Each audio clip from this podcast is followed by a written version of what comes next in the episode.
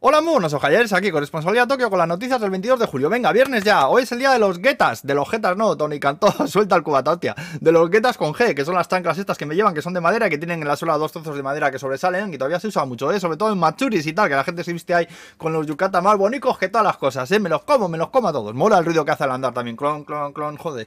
Me dan ganas hasta de echarme una cervecita, ¿eh? No son ni las 10 de la mañana.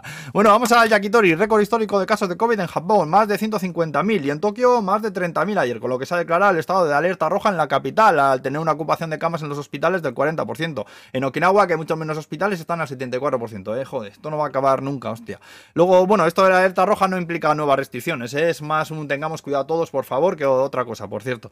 Eh, luego, finalmente, le van a hacer un funeral de estado a Abe Shinzo, será el 27 de septiembre en el Budokan de Tokio, aunque hay algún grupo por ahí que está pidiendo que no se use el dinero de los impuestos para esto y están presentando una demanda en el tribunal de distrito de Tokio.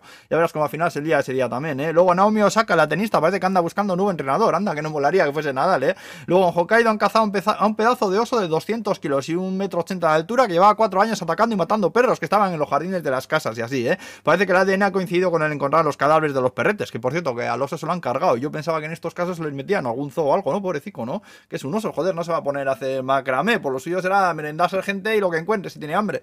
Bueno, no sé, pobres perretes también. Luego en Kioto, que van a volver a celebrar el Festival de las Hogueras después de tres años de parón. Este Matsuri es la hostia, ¿eh? Porque le prenden fuego a monte formando, por ejemplo, el kanji de grande, de Oki. En realidad son 75 hogueras diferentes, dispuestas así de esa manera. Se hace como homenaje para los ancestros. Yo no lo he llegado a ver en vivo, pero sí que he visto un monte, ¿eh? Con todo árboles, sin prender y de repente un claro ahí enorme con la forma del kanji. Buah, tiene que ser la hostia ver eso por la noche, ¿eh? Las prenderán el 16 de agosto, por cierto. Y luego, para acabar, hablaros del viajete cachondo de Miyagi que estaba en el avión intentando colocar una maleta ahí en el portaequipajes cuando una azafata le preguntó si necesitaba ayuda y el artista dijo que sí, pero que tuviese cuidado, por favor, que había una bomba dentro, ¿eh? Ante la cara de la chica, el hombre le dijo que una broma, pero ya no le creyó nadie y salió pardísima. El avión evacuado, inspección de todos los equipajes, el vuelo acabó saliendo con el señor dentro y la aerolínea decidió no presentar ninguna denuncia. Pero ese señor tuvo que sentir las miradas de odio del resto de pasajeros en todo lo más profundo de sus entrañas.